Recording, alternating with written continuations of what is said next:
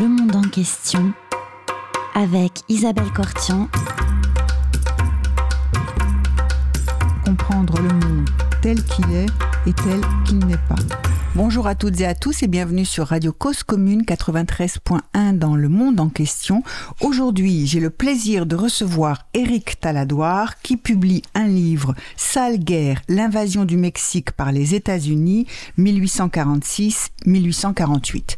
Bonjour, Bonjour. je le publie aux éditions du Cerf. Voilà. Bonjour Éric Taladoire. Bonjour à vous. Et bienvenue dans notre émission, bienvenue sur Radio Cause Commune, bienvenue dans le monde en question.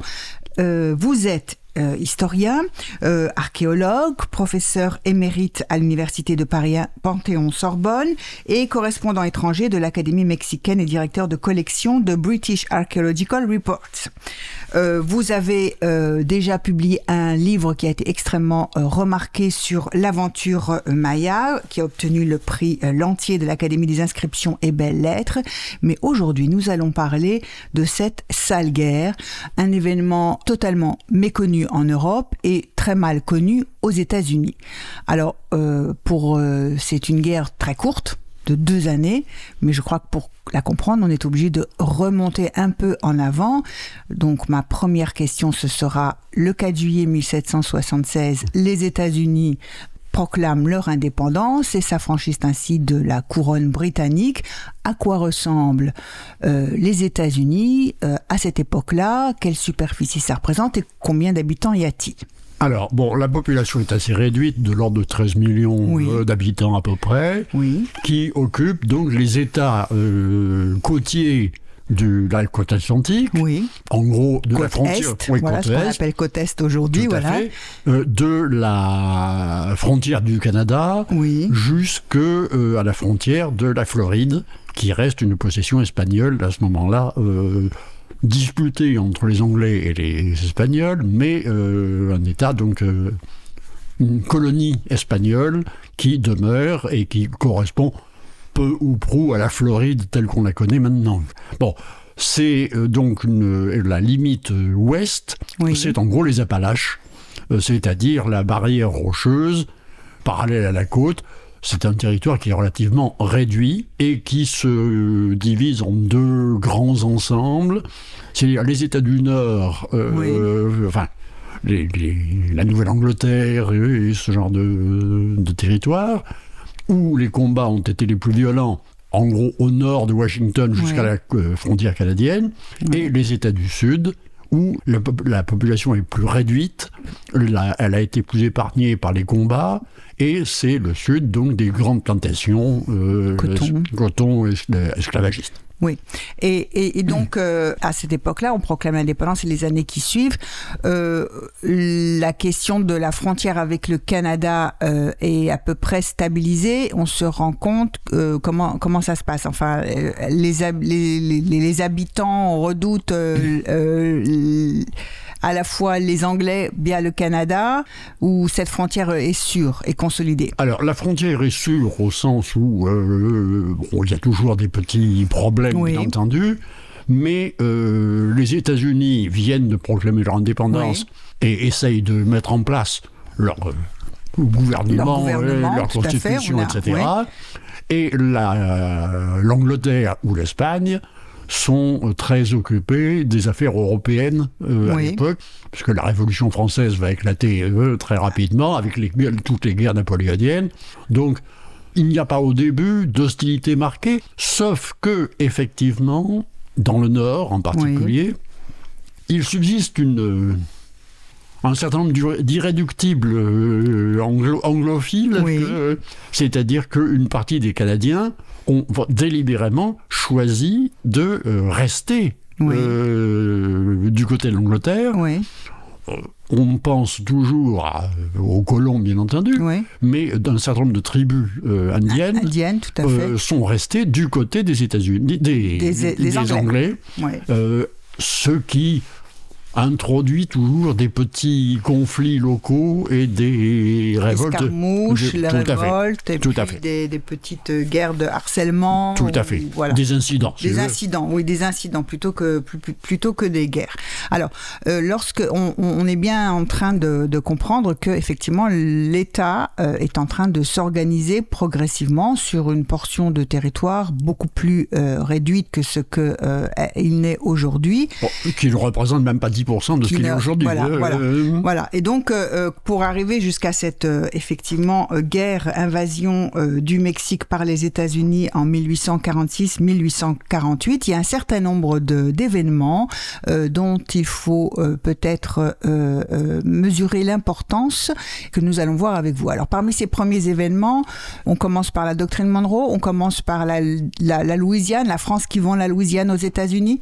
Euh, la France qui vend la Louisiane. On commence Euh, par ça, oui, tout à fait. Parce Alors. que c'est le gros, le, le gros morceau, si j'ose Oui. dire, dans la mesure où euh, la vente de la Louisiane par la France, qui est une vente euh, qui ne sera d'ailleurs jamais totalement honorée, Oui. bon, va ouvrir pour les États-Unis un territoire gigantesque qui va, en gros, donc des Appalaches presque jusqu'à la côte euh, pacifique. Oui. Pas tout à fait. Mais du coup, les États-Unis se retrouvent à la tête d'une immensité de territoire et le premier acte est euh, bien entendu l'expédition de Lewis and Clark. Oui. Ils vont jusqu'en jusqu'à la côte de l'Oregon euh, où ils constatent la présence entre autres des Russes qu'on oublie, Tout à fait, on oublie tout à fait, rappelons-le, oui. des Espagnols Oui. euh, et des Anglais qui euh, circulent ou occupent certains territoires de Californie ou d'Oregon. Donc euh, les États-Unis prennent conscience de ce territoire, de la richesse et de, si j'ose dire, enfin ils en étaient conscients bien entendu, mais euh, de l'accès à la côte pacifique avec tout ce que cela représente, donc d'ouverture vers le Pacifique, le Japon, la Chine. euh, donc il y a tout un mouvement qui se met en place vers l'ouest de découverte d'abord, puis de pénétration par des petits groupes euh, euh, dispersés. dispersés comme des petits colons qui vont, qui s'implantent euh, progressivement dans des terres, y compris euh, au-delà de, de, de, de- de- de- des limites de la Louisiane, ils vont aller donc s'implanter dans des États qui ne sont pas des États américains, mais qui appartiennent à qui alors? Alors, euh, dans le sud, il y a donc la Floride, qui est un territoire, une ancienne colonie espagnole, Oui, qui commence à être euh, touchée par des mouvements, euh, pas d'indépendance, mais disons de, un peu d'autonomie ou de euh, recherche de liberté. Et puis surtout, l'immense territoire qui va donc euh, du Texas inclus, qui n'est pas encore un État d'ailleurs, qui est Oui. un- une dépendance du un Coahuila territoire voisin. autonome, absolument. Euh, et jusqu'en Californie, euh, c'est-à-dire la, la côte pacifique. Le mouvement indépendantiste mexicain, qui Tout va se traduire par une guerre longue euh, et difficile, Indépendance par rapport indépendance à l'Espagne, euh, finit par réussir en 1821, et le Mexique proclame donc son indépendance et se dote d'une première constitution qui est très inspirée de la constitution américaine. Je Oui. tout à fait... euh, Il n'y a pas de modèle, si j'ose Mhm. dire, euh, qui soit vraiment euh, disponible. Mhm. Donc, euh, les- le Mexique va très vite se doter d'une constitution, mais et auquel d'ailleurs, à laquelle plutôt d'ailleurs, ils vont rajouter tout de suite un codicile, Oui. c'est-à-dire l'interdiction de l'esclavage, et il s'ensuit au Mexique une période qui est lourde de conséquences, c'est-à-dire non pas une guerre civile, mais une instabilité chronique des gouvernements qui se disputent entre euh, Iturbide qui se proclame empereur, puis qui est euh, déchu, Oui. il meurt d'ailleurs euh, peu après.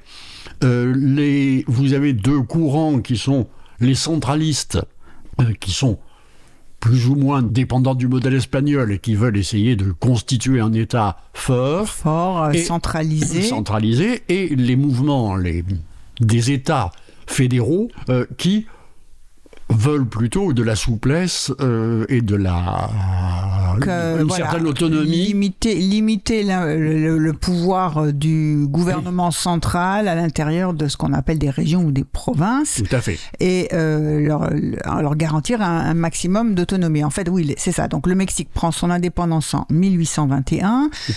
il interdit l'esclavage. De l'autre côté, eh on a les États-Unis avec les États du Sud qui, eux, effectivement, sont esclavagistes. Et euh, on a deux États, les États-Unis d'une part et le Mexique, qui sont à peu près de façon, bon, avec un petit décalage d'un demi-siècle, en train de se former. Tout à fait. Voilà. Et euh, qu'est-ce qui va se passer à ce moment-là? Alors, euh, aux États-Unis, de façon progressive, se met en place un courant qui vise à la colonisation des territoires nouvellement occupés ou acquis.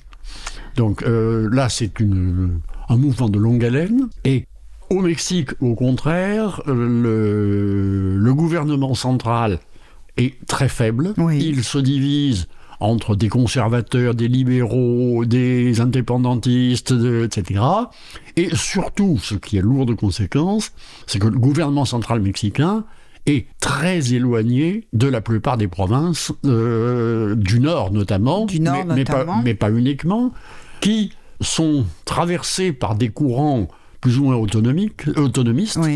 Ils se veulent mexicains, ils, n'ont pas, ils ne recherchent pas l'indépendance, mais euh, leur dépendance vis-à-vis du gouvernement central est extrêmement faible dans la mesure où les populations sont très dispersées.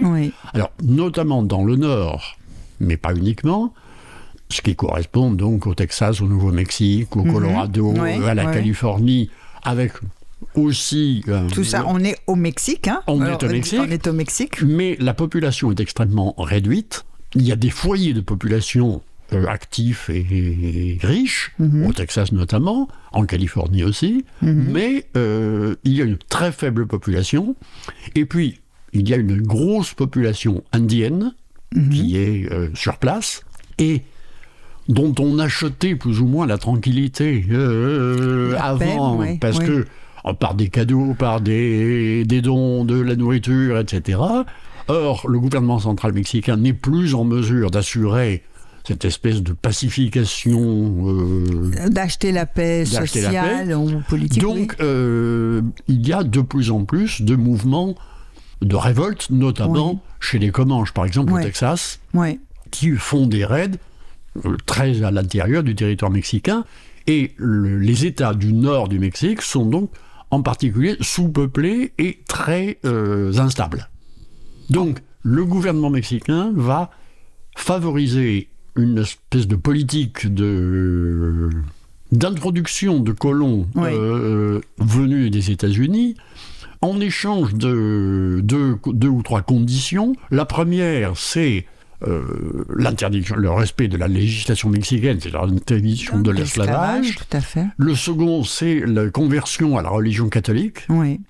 Et puis il y a des, deux, ou trois conditions similaires, euh, tout à fait mineurs. Euh, mhm. Mais donc, euh, des colons nord-américains vont commencer à s'installer, notamment au Texas, mais pas uniquement, euh, dans la région de Santa Fe aussi, mhm. et un petit peu en Californie, avec l'arrivée de colons dont la plupart respectent tout à fait la législation mexicaine, c'est-à-dire des gens comme Stephen Austin au Texas, s'insèrent dans la vie mexicaine et occupe des charges euh, importantes. C'est Stephen Austin qui va aller négocier, par exemple, avec Santa Ana au nom des Texans, où, les Texans qui l'envoient sont dans immense majorité hispaniques. Mhm. tout à fait. Bon, d'autres se convertissent euh, au catholicisme, se marient, épousent des Mexicaines. il y a un premier temps d'intégration qui est tout à fait euh, calme. Mais bon, c'est ça, c'est la, on va dire, la première génération de colons américains qui viennent, qui s'installent au Mexique et qui euh, adoptent effectivement le, la mode de vie, la constitution euh, mexicaine. Et puis progressivement, et, dans, et, le, et le, Mexique de son côté est heureux à la fois de, enfin, est content de pouvoir euh, augmenter sa population euh, colon et par rapport notamment au- à, à l'instabilité créée par un certain nombre d'Indiens ou de tribus indiennes et euh, donc de peupler, de part- faire participer au développement euh, du territoire qu'il n'est pas en mesure lui-même de, de favoriser.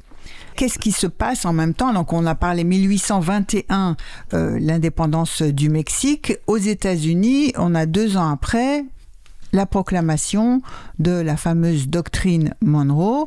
Comment faut-il le lire et mettre en lien ces événements, enfin Alors, ces histoires parallèles du la- Mexique et des États-Unis? La doctrine Monroe, c'est euh, une- bon. Au départ, c'est un rejet de toute intervention euh, européenne dans les affaires américaines, Oui. dire euh, l'Amérique aux Américains, et corollaire, en corollaire, les États-Unis s'engagent à ne pas intervenir en Europe. Euh, On, est, on sort à peine des guerres napoléoniennes. Oui, oui. euh, bon, donc euh, il y a une espèce de monnaie d'échange, mais en même temps, la doctrine Monroe, implicitement, euh, met les États-Unis en position de défenseurs de l'Amérique latine. C'est-à-dire Oui. que c'est déjà. Il y a une ambiguïté. Oui, il y a une ambiguïté qui n'est pas tout à fait parce que l'Amérique aux Américains, si on sent en 1823, l'Amérique, euh, les États-Unis ne sont pas dans leur superficie du tout ce qu'ils sont euh, plus que Tout quelques fait. années après. Tout à fait. Donc la doctrine Monroe jette les bases, si j'ose dire, d'une euh, d'un impérialisme, ou Ouais. d'une domination, pour ne pas dire impérialisme américain, Ou hégémonie. Hégémonie. oui. que le Mexique re- enfin, rejette. Non, euh, il ne s'en préoccupe même pas. Ouais. euh, c'est, c'est une déclaration unilatérale euh, Oui. de la part des États-Unis, mais qui effectivement va euh, générer tout un mouvement de domination Oui. euh, des États-Unis sur le double continent Sur le double continent. Et rappelons aussi que traditionnellement, le Mexique, on dit qu'il fait partie d'Amérique du Nord. Tout à fait. Le Mexique Voilà. est en Amérique Et- du Nord. et- donc voilà, tout à fait. Le Mexique est en Amérique du Nord, donc euh, c'est un peu aussi pour. Et alors peu de temps après la doctrine Monroe arrive euh, ce qu'on appelle euh, une autre manifeste destiny. C'est quelques années après. Hein, très Oh oui, peu. tout à Trop-. Tout à fait. C'est 29, je crois. Oui, ou- oui, mais c'est. Bon, alors, la Manifeste Destiny, c'est une déclaration de principe, ce n'est pas une déclaration Ouais, politique. oui. euh, C'est un, journal, un journaliste, ou une journaliste d'ailleurs. euh, Ah. Il y a peut-être une, une différence dans l'origine, euh, Ouais. mais euh, la Manifeste Destiny, c'est en gros la proclamation de la supériorité des États-Unis blancs, les WASPs, Oui, euh, les ouais, White Anglo-Saxon Protestants, Ouais. euh, sur les autres entités du continent, euh, ils ont une dimension à la fois politique, économique et religieuse à la domination du continent. Donc, Donc, puisqu'ils sont euh, blancs, anglo-saxons, protestants, ils ont le droit et la responsabilité euh, d'assurer le- la- la- l'hégémonie sur le continent et d'apporter la civilisation. Voilà, il- c'est vraiment une mission euh, civilisatrice euh, que, que, que renferme cette, ce, ce concept, cette notion de manifeste destiny, et qui va donc à ce moment-là entraîner une transformation progressive de ces colons, n'est-ce pas, dans les générations suivantes, qui vont euh, du- être bah, beaucoup moins tentés par rester dans le Mexique, mais favoriser un démembrement euh, du Mexique, on va le dire comme ça, avec des sécessions de provinces qui progressivement vont vouloir soit devenir indépendantes, soit se après peu de temps après leur indépendance, être rattachées aux États-Unis. Tout à fait. Alors bon, il, y a, il faut distinguer deux choses. Oui. C'est-à-dire, euh, il y a le cas emblématique du Texas, euh, qui est euh, sur lequel on, on va revenir, et puis il y a les autres provinces euh, dans lesquelles vous avez également des mouvements, disons, euh, pas séparatistes, mais Oui. euh, fédé- euh, de mouvements fédéralistes, disons, qui n'aboutissent pas du tout au même euh, phénomène. C'est-à-dire que le Nouveau-Mexique, la Californie manifestent des tendances auto- vers une certaine autonomie. Mhm. Euh, la même chose se produit au Yucatan, Oui. euh, où il y a des conflits aussi entre euh, fédéralistes et centralistes. Mais euh, au Texas, la situation est envenimée par le, le fait que, après le premier, le premier arrivage de colons euh, mené par Stéphane Austin, qui se sont un peu fondus dans la population et qui ont créé des liens euh, avec les Mexicains. Ils sont Avec très la liés. population locale, absolument. Euh, ils sont mariés, euh, ils sont oui, ce qu'on appellerait intégré. euh, intégrés dans, le, dans le ouais.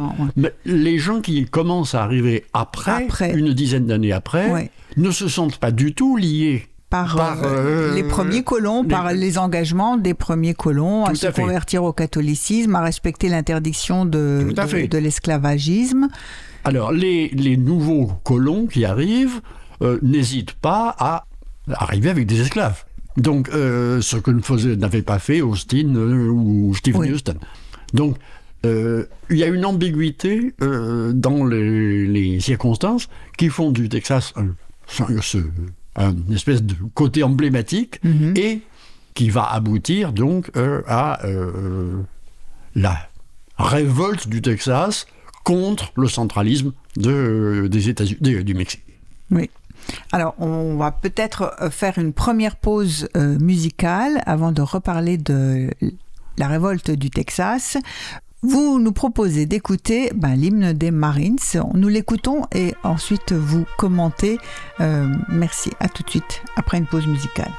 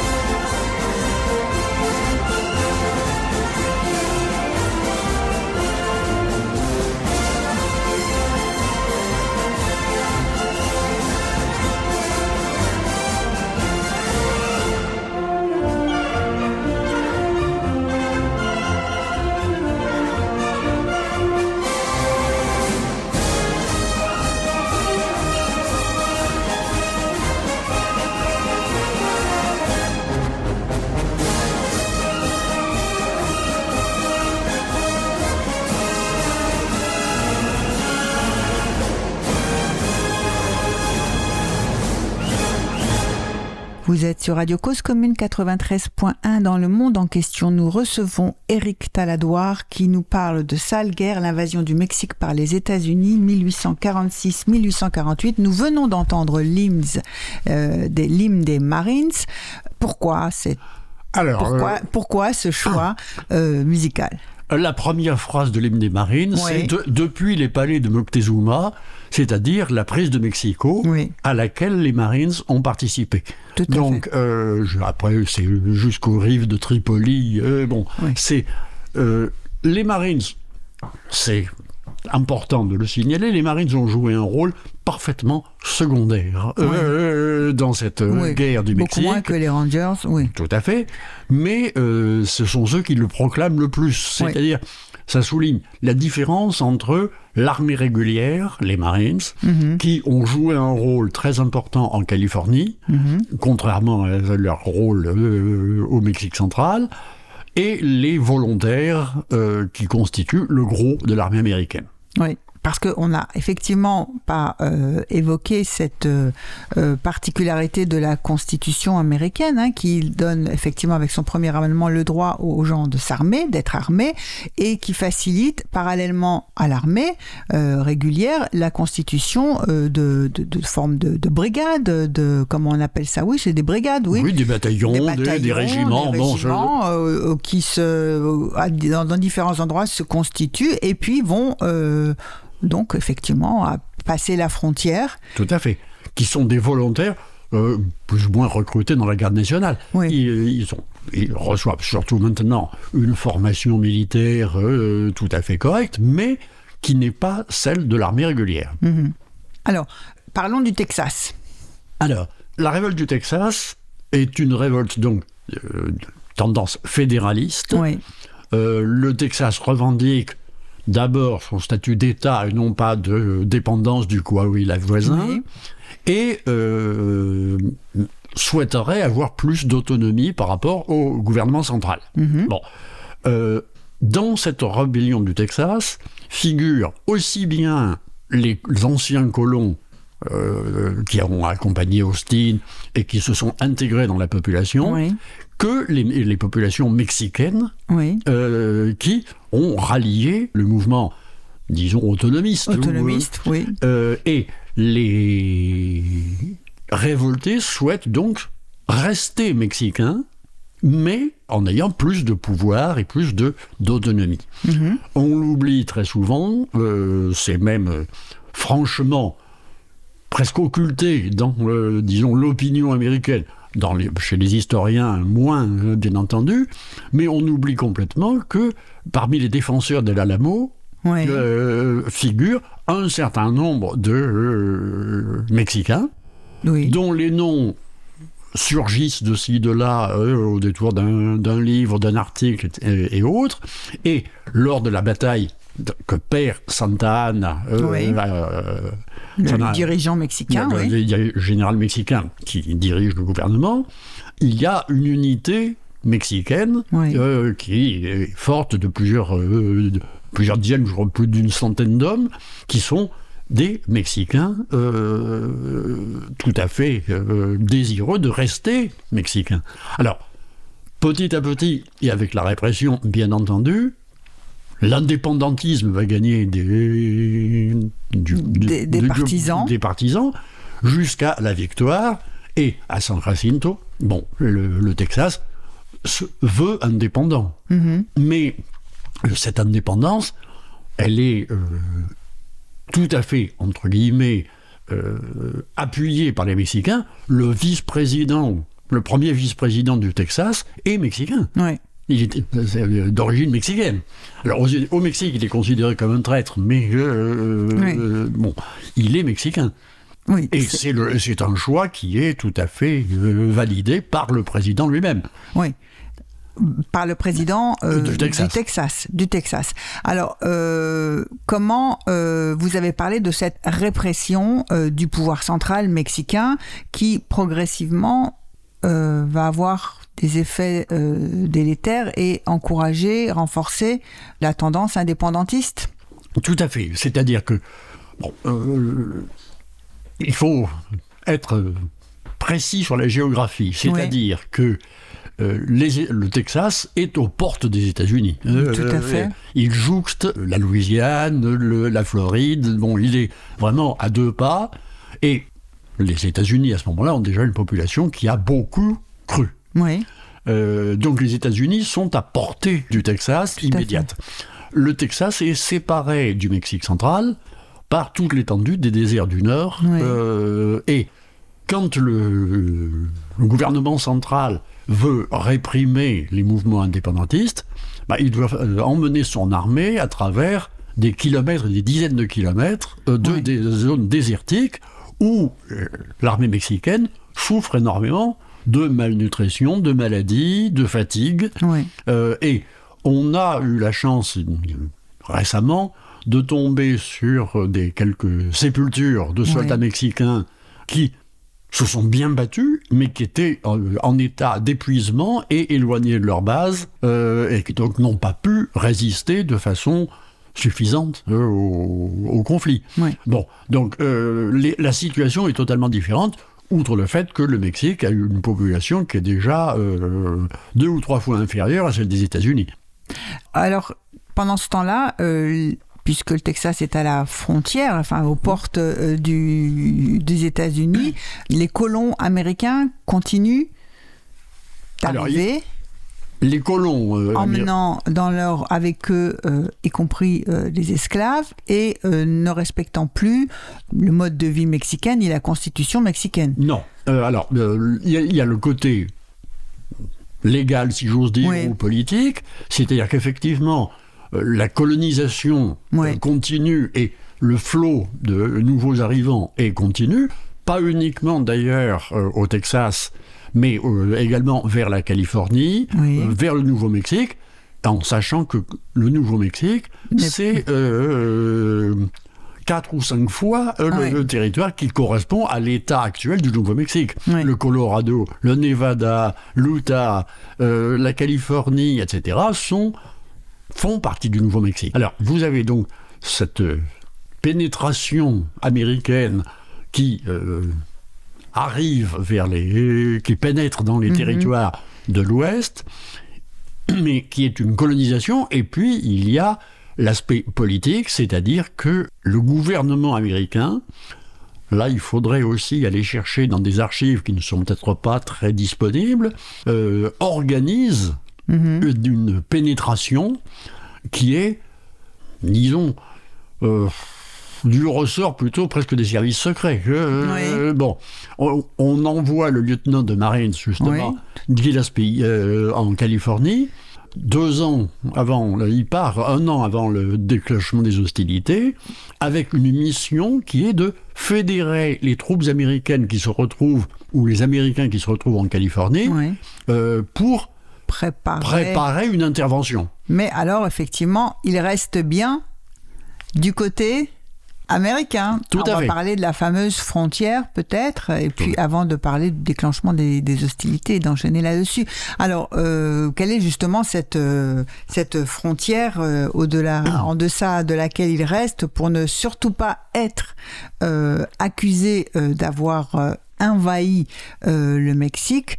Parlons de cette frontière et parlons aussi effectivement de ce Mexique qui va finir par déclencher la guerre, donc être accusé en 1846 d'avoir déclenché une guerre et ensuite l'avoir perdue, euh, alors que euh, c'est une ultime réponse du Mexique à toutes les tentatives de, on va dire quoi, de démembrement, de déstabilisation de toute une, de la moitié de la superficie de son territoire. Tout à fait. Parce qu'à l'issue de la guerre, c'est ça, c'est que le Mexique, euh, c'est non seulement une cuisine défaite, mais le Mexique va perdre euh, la moitié hein, de sa superficie. Tout à fait.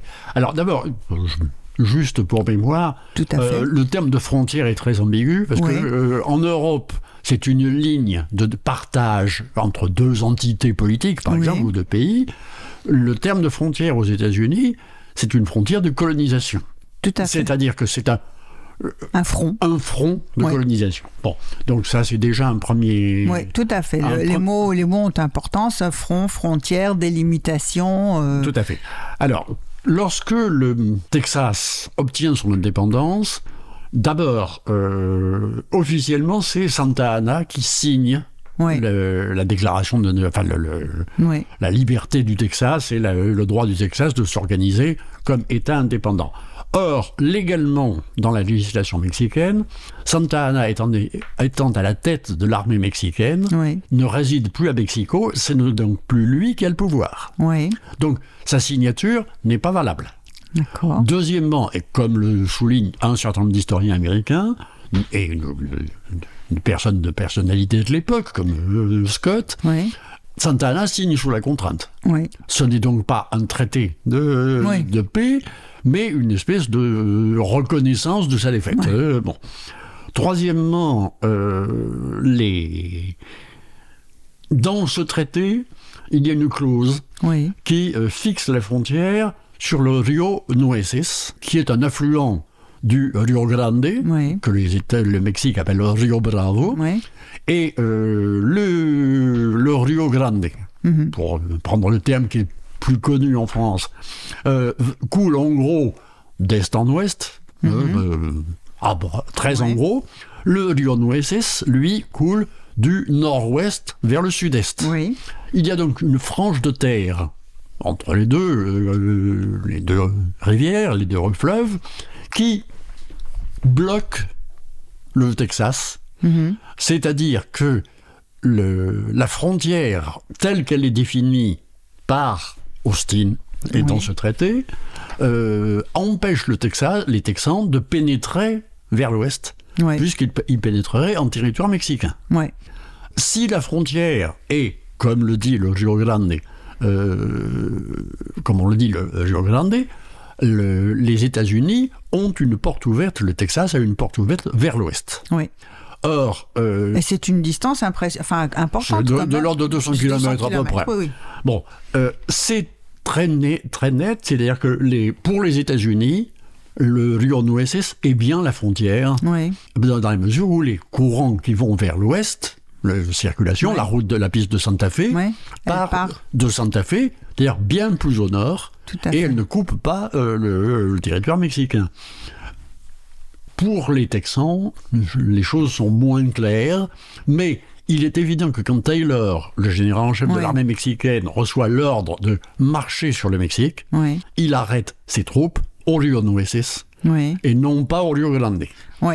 Et euh, ce n'est qu'après des petites incursions et des petites escarmouches qu'il va pénétrer dans la région intermédiaire, euh, mais une fois que Le Mexique a déclaré la guerre. la guerre. Et encore, euh, il faut trois incidents et trois défaites américaines avant que euh, les choses ne commencent vraiment, les hostilités ne commencent vraiment. Donc pourquoi est-ce que Taylor n'a pas tenu compte des trois Oui. incidents au, cas- au cours desquels il perd quand même une, quelques dizaines d'hommes hein Bon, tout simplement parce que les incidents se, pro- euh, pré- euh, enfin, se produisant dans cette région intermédiaire, Oui. officiellement ce n'est pas territoire américain. Officiellement, ce n'est pas un territoire américain. Officiellement, les Américains ne peuvent pas euh, Arguer de- qu'ils ont été attaqués sur leur territoire. Or, or, or, la, la différence est importante parce que, effectivement, la Constitution américaine dit que une attaque sur le territoire euh, américain permet de D'attaquer. d'attaquer et euh, on peut même se dispenser de l'aval du Congrès Tout à fait. pour lancer euh, Les la opérations. guerre, les opérations militaires. Tout à fait. Bon, ils obtiendront quand même cet aval, mais enfin, en tout cas, c'est. Oui, enfin, ils en ont plus besoin. Oui, ils en ont plus besoin de toute façon, puisque le territoire américain Ouais. a été attaqué. Le sang américain a coulé sur le Voilà. sol américain. Voilà. Bon, mais tout ceci fleure bon la, mani- la manipulation, Oui. parce qu'effectivement, euh, bon, Depuis un an, on amasse les troupes. on amasse les troupes, et on amasse les troupes de façon différentielle, c'est-à-dire que on amasse des troupes sur la frontière du Texas, quelle que soit la définition Oui. qu'on euh, adopte, mais euh, on amasse aussi des troupes, et là on a, c'est un, c'est très mal documenté, c'est très difficile à documenter. On amasse des troupes à, Santa- euh, à Saint-Louis, à l'entrée, au départ de la piste de Santa Fe. Mhm. Euh, il est évident que, par exemple, Taylor va se plaindre énormément du manque de moyens dont il souffre Oui. pour les transports de troupes, les transports de matériel, les ravitaillements, les ravitaillements en munitions. Et il est obligé, ironiquement, de faire appel à de la main-d'œuvre mexicaine Oui. euh, pour, le trans- pour les transports, euh, alors que Kearney, qui part de Santa Fe, euh, de Saint-Louis, lui dispose de caravanes entières, de toute l'intendance, de troupes, euh, d'artillerie, euh, de chevaux, de chariots, Mhm. pour transporter une colonne qui est quand même relativement importante. Donc, euh, pourquoi est-ce que l'un qui est engagé au combat connaît de telles difficultés, alors que l'autre va avoir une progression régulière et rapide, sans difficulté aucune? Pourquoi? Bah, peut-être que effectivement on a privilégié ce qui ouvrait la porte vers l'ouest Oui. euh, en, faisant de- en faisant du Texas une espèce de euh, leurre euh, pour euh, empêcher les Mexicains de se... De comprendre ce qui se passe et de se fait. tromper de front. Tout à fait. Voilà. Donc on pensait que l'attaque va être là alors qu'elle est, elle est, elle est, elle est tout à fait déplacée ailleurs et que euh, effectivement ils sont moins préparés à répondre sur le front où l'attaque sera la plus forte. Tout à fait. Euh, Enfin, il reste beaucoup de choses à étudier et beaucoup Oui. d'archives à, à- Voilà, c'est aussi un, des hein. points euh, que vous soulignez euh, remarquablement dans votre ouvrage. C'est aussi la difficulté de, d'abord, cet événement, on- ces, événements, on les ignore, on ne les connaît pas, ils sont très peu connus. Et ensuite, il y a la difficulté d'accéder à, à- à des archives aussi bien côté américain que côté mexicain. Tout à fait. Voilà. Enfin bon, quand on sait que par exemple, quelques années avant le Oui. début de la guerre, les Américains débarquent, les marines américains débarquent déjà en Californie, haussent- hissent le drapeau euh, américain Oui. et proclament l'indépendance de la Californie et l'annexion, Oui. euh, pour se rendre compte le lendemain qu'ils se sont trompés de date. Oui. Euh, Ça, ça laisse rêveur. Oui, d'accord. Alors, euh, bah, on attend la suite. On attend la suite de, de un autre livre, euh, Éric Taladoire. On va, je vous propose une seconde pause musicale. Alors cette fois, nous allons quand même en écouter un chant euh, mexicain. Euh, je vous laisse chanter par un grand chanteur qui l'a popularisé, Jorge Negreto, mais prononcé mieux Negrete. que Negrete. Et euh, ce, le nom de ce chant, Mexico lindo y querido, euh, qui est... C'est pas l'hymne mexicain, C'est pas mais, mais, mais presque. mais presque, mais presque, euh, voilà. Et euh, c'est en tout cas euh, l'hymne national officieux. Et cette chanson est identifiée au Mexique. Alors nous l'écoutons tout de suite.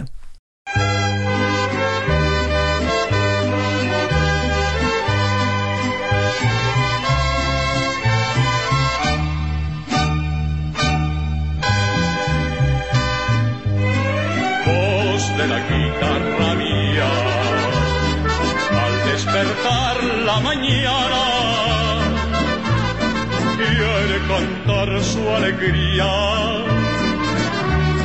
a mi tierra mexicana. Yo le canto a tus volcanes, a tus praderas y flores que son como talismanes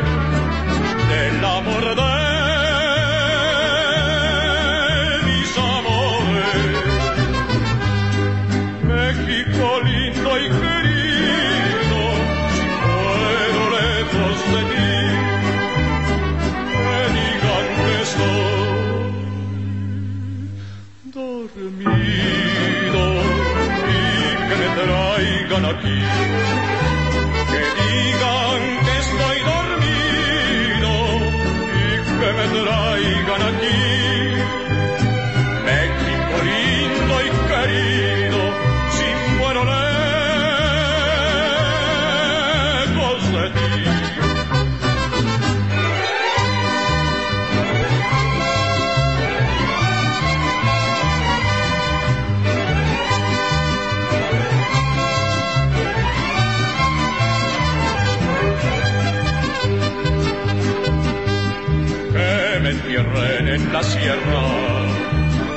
pie de los magueñales, y que me cubra esta tierra, que es cuna de hombres cabales, voz de la guitarra mía, al despertar la mañana, quiere cantar su alegría. A mi tierra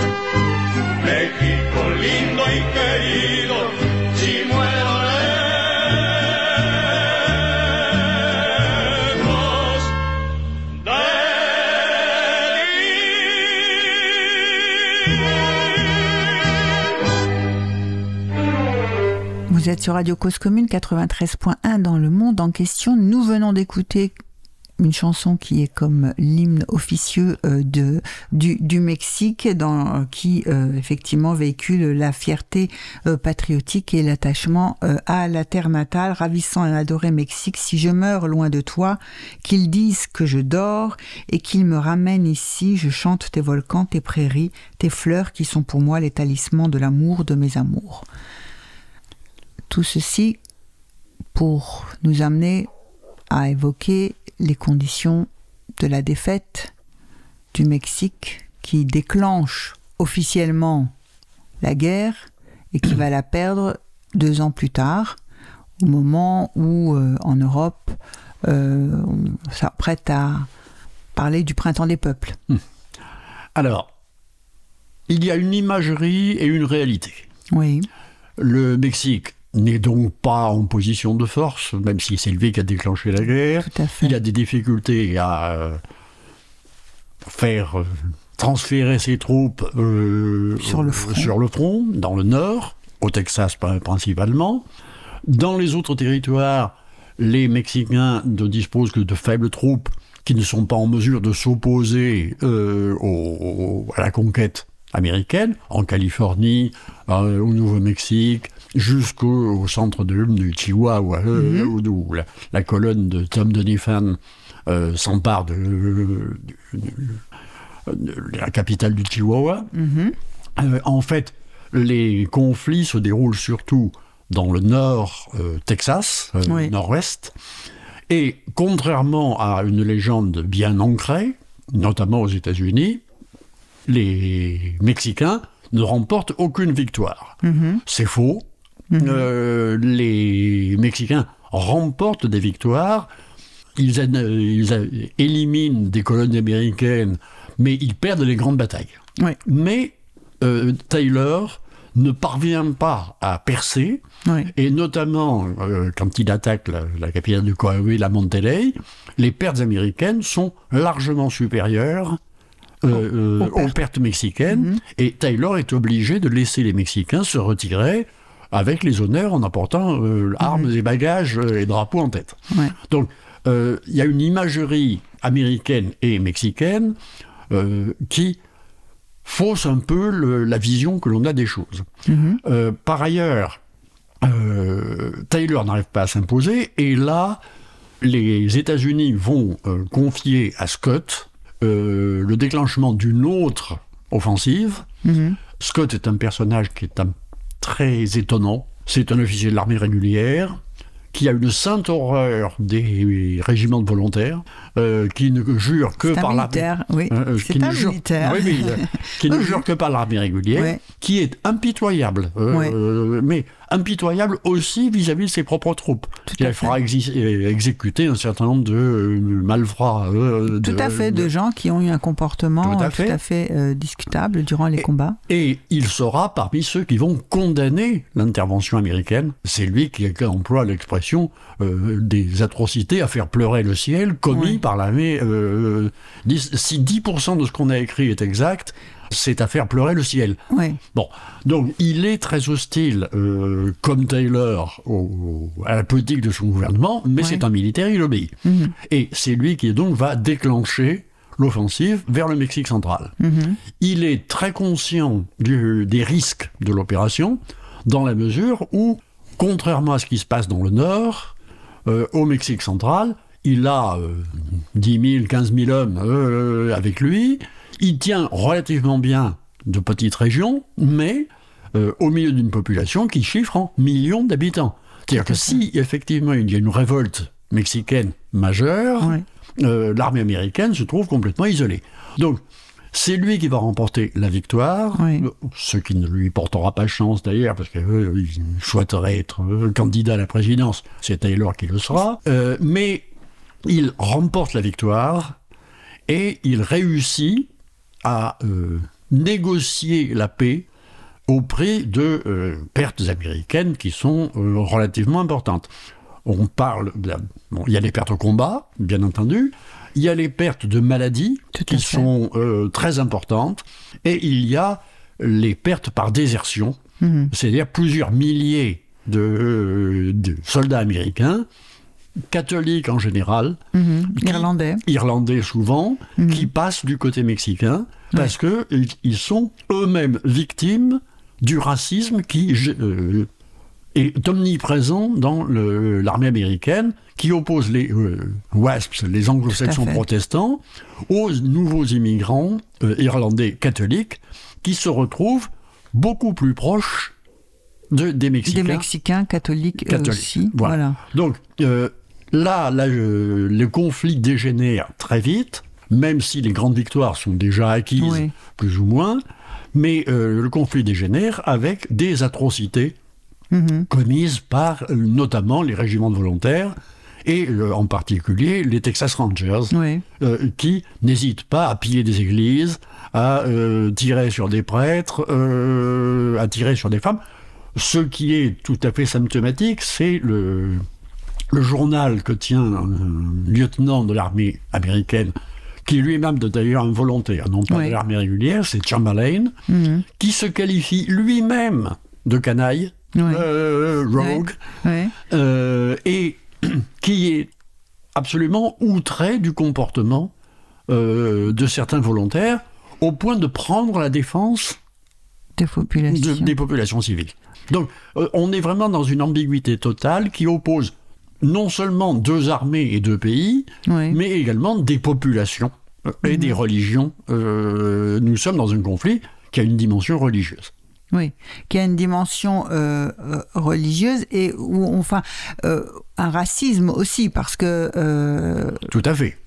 En réalité, oui, cette dimension, c'est à la fois le sentiment de supériorité des protestants et des WASP, euh, mais euh, bon, le racisme qu'ils appliquent vis-à-vis d'Irlandais, qui sont quand même irlandais et pas WASP, hein, qui sont Mhm. catholiques, et aussi vis-à-vis des Mexicains. Tout et c'est aussi euh, peut-être, euh, avant d'aborder les conséquences hein, de cette guerre, euh, de faire une, une parenthèse sur, enfin c'est pas une parenthèse d'ailleurs, sur le, le- racisme anti-mexicain Tout à fait. qui surgit, euh, dont euh, le cinéma d'ailleurs reflète l'ampleur. Euh, donc le, le Mexicain, alors on parle de l'armée mexicaine, alors qu'en fait, euh, quand on dit armée mexicaine, on veut dire quoi? On veut dire euh, armée euh, des bandades, euh, pas sérieuses, mal équipées. euh, voilà, donc ça aussi, c'est un terme qui vient, qui vient de, de, de cette période-là. Et d'autre part, bah, le Mexicain, il est représenté dans les films américains euh, euh, comme étant paresseux, fourbe, traître. Enfin, Tout c'est- à fait. c'est l'incarnation.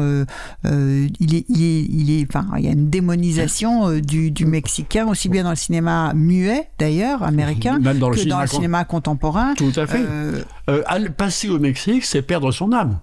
Oui. Euh, ou la oui, mettre en danger. C'est ça, Euh, cette frontière et cette fa- fameuse frontière ou front dont on parlait, Rio Grande, etc. Mmh. Ça devient aussi dans le cinéma véhiculé comme au-delà de, c'est, euh, bah, Ah. on quitte le monde de la civilisation pour entrer dans euh, le monde des brigands, des voleurs. euh, Tout le- la construction du, mur de, Du de- Mexique. du Mexique par, par Trump, enfin la Ouais. proposition, la proposition. euh, ouais. Symptomatique de cet état d'esprit. Oui. Euh, Enfin, c'est- de, de- façon dont ça perdure. ça voilà. perdure. Oui, oui, oui, tout à fait.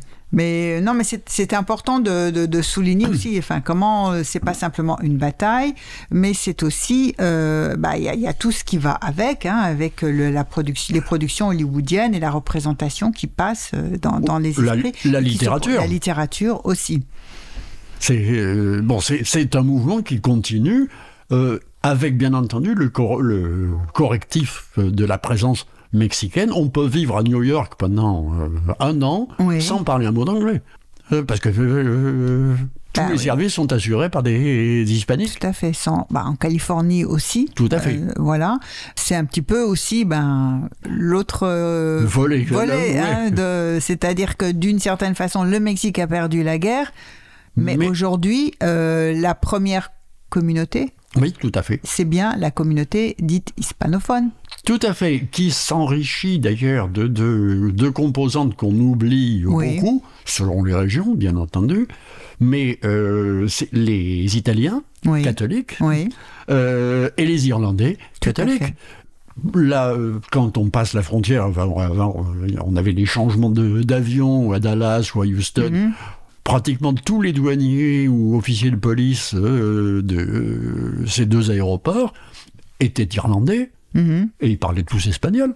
Ça, je l'ai vécu euh, X fois, et j'étais en Californie il y a 10 ans, Oui. euh, dans un hôtel où euh, tout le monde parlait espagnol. Euh, je parlais espagnol, donc euh, je ne posais pas de problème. Ouais. Mais bon, avec le décalage horaire, je me réveillais à 3 heures du matin et j'allais fumer la pipe dehors. Mais le, gardien, le chef des gardiens de, de sécurité de l'hôtel était un Irlandais qui est venu plusieurs fois discuter avec moi à 3 heures du matin en espagnol. Oui. Euh, parce que, et c'est un- une, une coupure qu'on ne voit pas, mais qui, à l'heure actuelle, les États-Unis sont pratiquement obligés d'être bilingues. Tout à fait. Toutes les annonces sont en espagnol aussi dans les, dans les aéroports, dans les hôtels, dans les. Mhm. Donc, c'est une situation qui est euh, extrêmement étonnante. Euh, Oui, surtout si on part, enfin si on revient effectivement à cette euh, défaite mexicaine, défaite lourde, cuisante, euh, le Mexique qui perd les deux tiers de, de sa superficie, ou la moitié, non, la moitié de sa Euh, superficie, Une bonne moitié. une bonne moitié de sa superficie.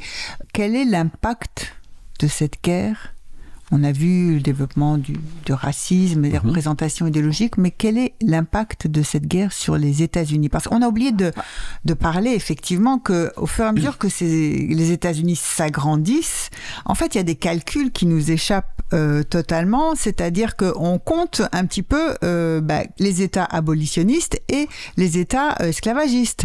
Euh, c'est- aussi euh, il y, y a cette importance de, de- de ce phénomène-là. On le voit pas, on, le- on en parle peu, mais on se dit ah ben voilà tel État, on- là, les États-Unis s'agrandissent, mais du coup c'est le camp euh, des esclavagistes qui se renforce. Et on, bon, enfin, en- parlons de ça. Alors, il y a deux. euh, je crois qu'il faut distinguer deux aspects. Oui. Je commencerai par l'aspect mexicain. Oui, C'est-à-dire que euh, les Mexicains perdent la guerre. Bon, ils perdent la moitié de leur territoire. Les risques sont énormes parce que les États-Unis n'hésitent pas non plus à appuyer ou en tout cas autoriser des tentatives d'invasion au Yucatan Oui. dont personne ne parle tout à fait. euh, et où l'armée américaine, enfin, les volontaires américains vont subir une cuisante défaite euh, parce qu'ils sont pratiquement tous exterminés euh, Mhm. par les Indiens au Yucatan oui, dans la guerre des castes. Mais il y a un phénomène qui est important, c'est-à-dire que les États-Unis, les États-Unis du Mexique oui, resserrés, ayant perdu leur territoire du Nord, se regroupent autour du Mexique central. Euh, les tendances euh, fédérales euh, s'amenuisent. Et le bilan va être la victoire des libéraux centralistes Oui, dix ans plus tard euh, lors de la guerre de réforme. oui, Et quand les Français euh, font leur tentative de, de mise en, enfin, de, conquête du Mexique, oui. ils vont tomber sur un pays très centralisé, euh, beaucoup plus combatif et, Et, qui a et avec une, euh, enfin, oui, des- une motivation, une motivation dans la résistance à l'invasion extérieure. Tout à Euh, fait. voilà. Bon, on oublie, mais quand euh, le Mexique proclame sa victoire Oui. euh, dans la guerre de réforme, quand le Oui. Juarez est victorieux, euh, euh, les, les Mexicains, dans un théâtre, chantent la Marseillaise. Oui, Il y a une- un esprit national qui est resserré et important et qui aboutit donc à l'entité mexicaine telle qu'elle est reconnue Aujourd'hui. à- aujourd'hui. Aux États-Unis, la situation est beaucoup plus compliquée dans la mesure où elle oppose plusieurs courants. Officiellement, les États-Unis sont, victorieux. Ils ont remporté la victoire, mais Polk ne sera pas réélu. C'est un des rares présidents euh, euh, américains qui ne bénéficie pas de deux mandats. Bon. Euh, les plus virulents euh, défenseurs de l'intervention contre le Mexique, Calhoun en particulier, Oui. passent de l'autre côté, dans la mesure où ils craignent l'introduction aux États-Unis d'une minorité très importante de euh, gens originaires du Mexique, Oui. des Chicanos, euh, Oui. enfin les futurs Oui. Chicanos. les futurs chicanos. Et euh, Calhoun devient presque hostile à, à la guerre et à l'intervention. euh, et Oui, parce que pour eux, ça devient, euh, enfin, le, un- racisme anti-mexicain, ça devient à l'intérieur. On a l'ennemi est à l'intérieur. tout à fait.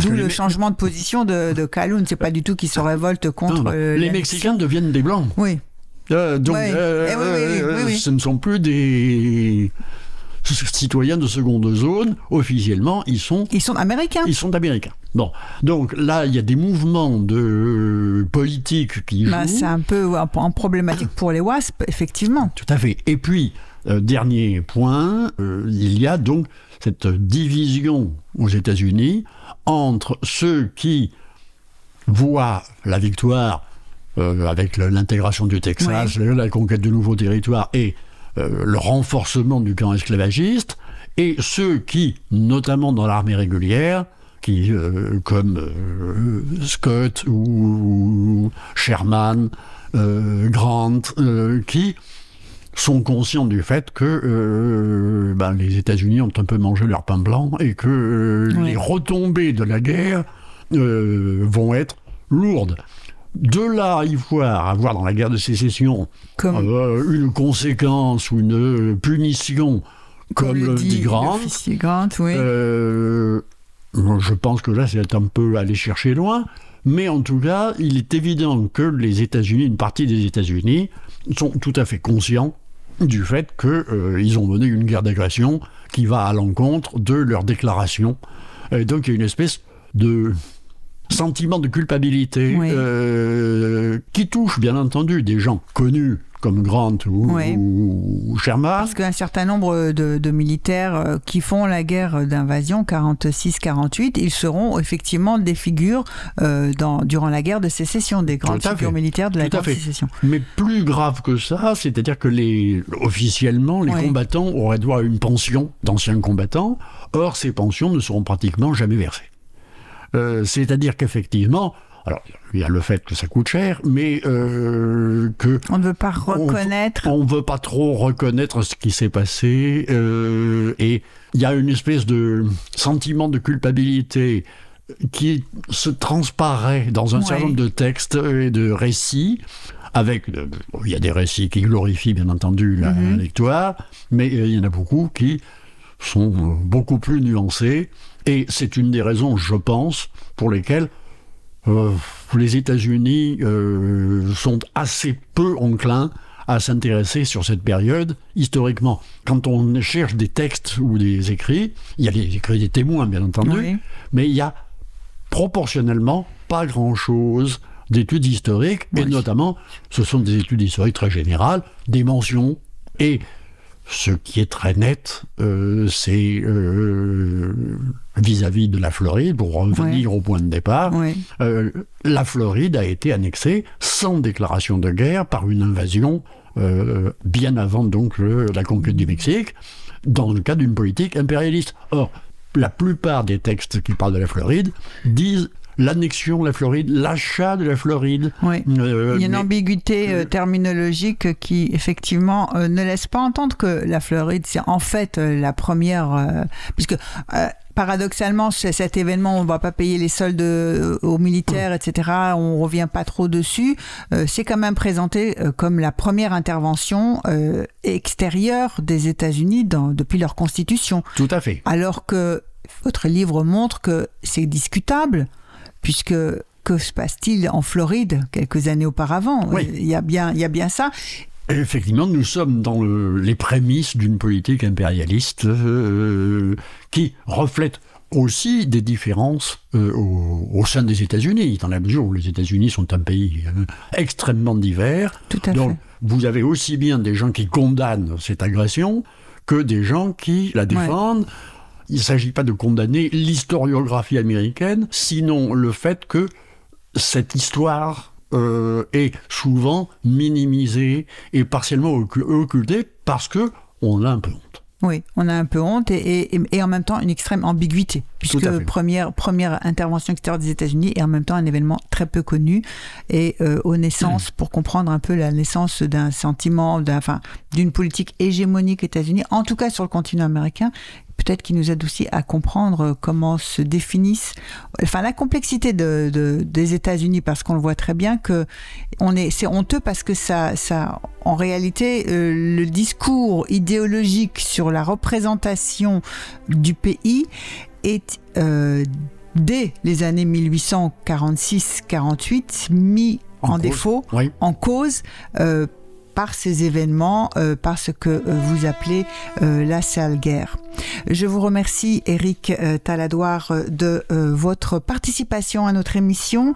Je rappelle que vous êtes l'auteur de Sale guerre, l'invasion du Mexique par les États-Unis 1846-1848, paru aux éditions du CERF. Et nous nous quittons quand même euh, en écoutant le premier mouvement, l'adagio de la symphonie du Nouveau Monde euh, de Dvorak. À très bientôt pour une prochaine émission.